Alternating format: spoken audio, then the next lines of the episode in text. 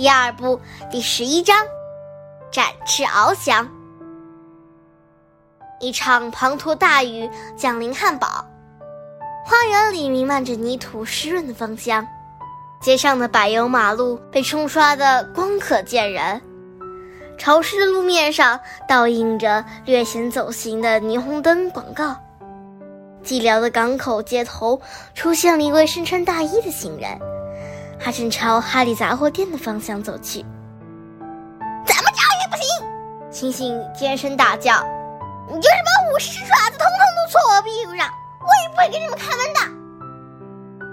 是没有人要伤害你啊，我们只是请你帮个忙，仅此而已。”索尔巴斯说。“营业时间是从早上九点到下午六点。”这是店规，应当遵守。马蒂亚斯说：“看在海马兹的份上，你就不能平生客气这么一回吗？”猴子逆风而上说：“拜托了，猴先生。”幸运儿也苦苦哀求：“不行，依照店规，我不能伸手去开锁。而你们这群跳蚤龙没有手指头，谁也别想开门。”马蒂亚斯揶揄的尖声嚷嚷：“你这猴子实在太可怕了，太可怕了！”马志通说：“外面有一个人，他在不停的看时间。”秘书说：“目光打量着窗外，就是那个诗人，没时间了。”索尔巴斯说着，全速冲向玻璃窗。圣米格尔教堂的钟声开始敲午夜十二响，忽然。一阵玻璃的破碎声把那人吓了一跳，伴着纷纷刺溅的玻璃碎片，又大又黑又肥的猫咪索尔巴斯落到了马路上，但他立刻直起身子，全然不顾头部受了伤，急急冲到他刚才跳出的窗子下面。诗人跟上前去，刚好看到几只猫将一只海鸥拖上窗台。他们身后，一只猩猩挥动双手，在脸上舞来舞去，拼命想蒙住眼睛、盖住耳朵、遮住嘴巴。接住它，别让它被玻璃划伤了。”索尔巴斯说道。“到这边来，你们两个。”诗人说着，一边把小海鸥揽入怀中，然后他迅速离开了那扇杂货店的窗户，搭一下藏着又大。又黑又肥的猫和身披阴雨的小海鸥，流氓土匪，你们得赔！星星气急败坏，都是你自找的。你知道明天哈利会怎么想的吗？玻璃准是你打碎的。秘书说：“真见鬼！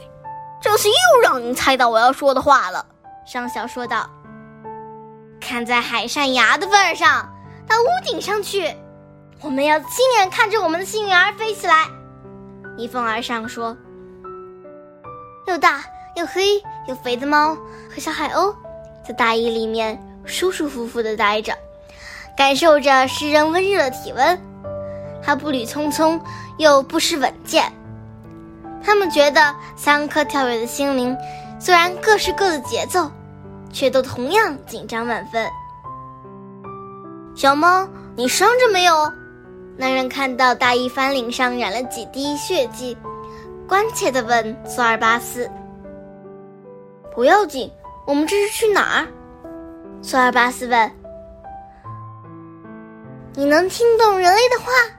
幸运儿说：“是的，他是一个好人，他会帮你飞起来的。”索尔巴斯信心十足地说道。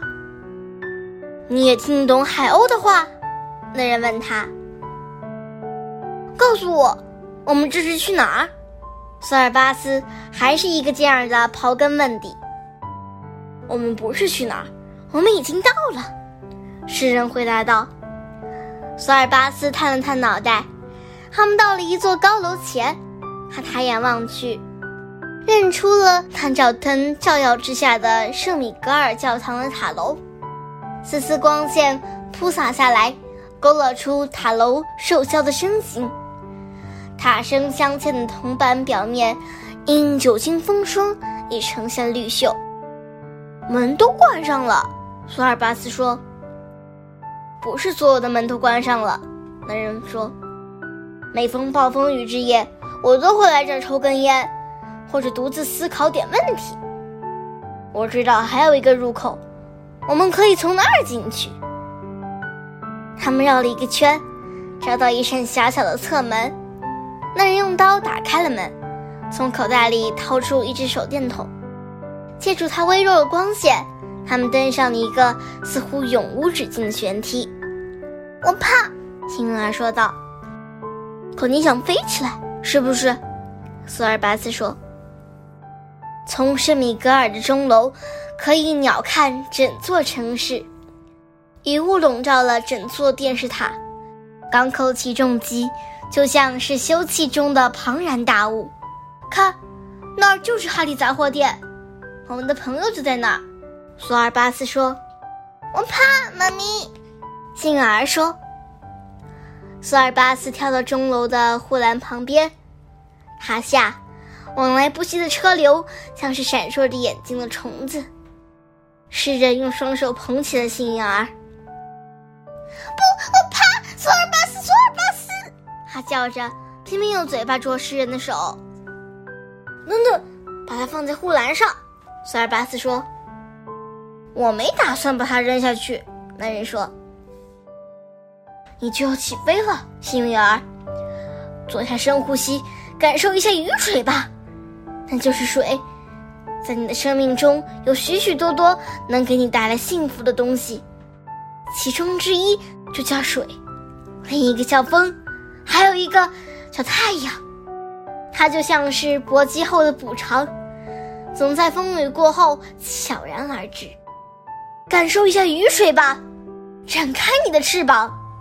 索尔巴斯说：“小海鸥伸开双翅，沐浴在探照灯的光线之下，雨水在它的羽毛上洒下粒粒珍珠。诗人和猫凝视着它，看着它合上眼睛，昂起了脑袋。雨呀，水呀，我喜欢你们。”他说。“你就要飞起来了。”索尔巴斯说。“我爱你。”你是一只非常好的猫。它站立在护栏上，向边缘走去。你就要飞起来了，整片天空都将是你的。索尔巴斯说：“我不会忘记你的，也不会忘记其他的猫。”小海鸥说着，一半爪子已经跨出了护栏。因为，正如阿特克萨加的诗中所说。他稚嫩的心灵是表演平衡技巧者的心灵。飞呀！索尔巴斯说着，伸出一只爪子，几乎碰到了他。进而从他们视野中消失了。诗人和索尔巴斯担心到了极点，他刚才像块石头一样坠了下去。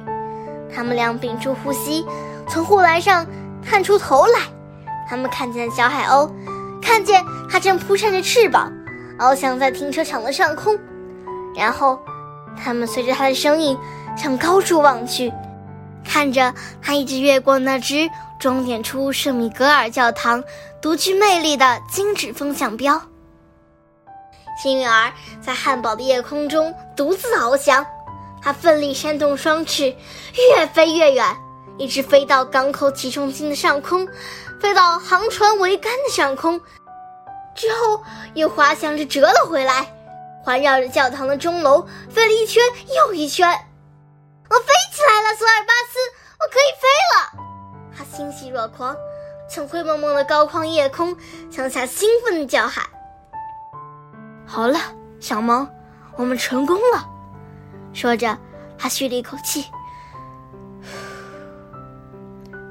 是的。”在无路可退的边缘，他终于明白了什么才是最重要的。索尔巴斯说：“啊，是吗？他明白了些什么？”诗人问道。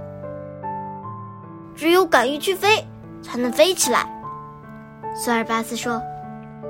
“我看现在我不便在这打扰你了，我在下面等你哦。”诗人向他道别。索尔巴斯继续待在那里。久久凝望着幸运儿，直到昏黄的眼眶里盈满了液体。这只又大又黑又肥的猫。这只善良宽厚的港口之猫，甚至连自己也不知道，那漫溢出来的究竟是雨还是泪。全书完，The end。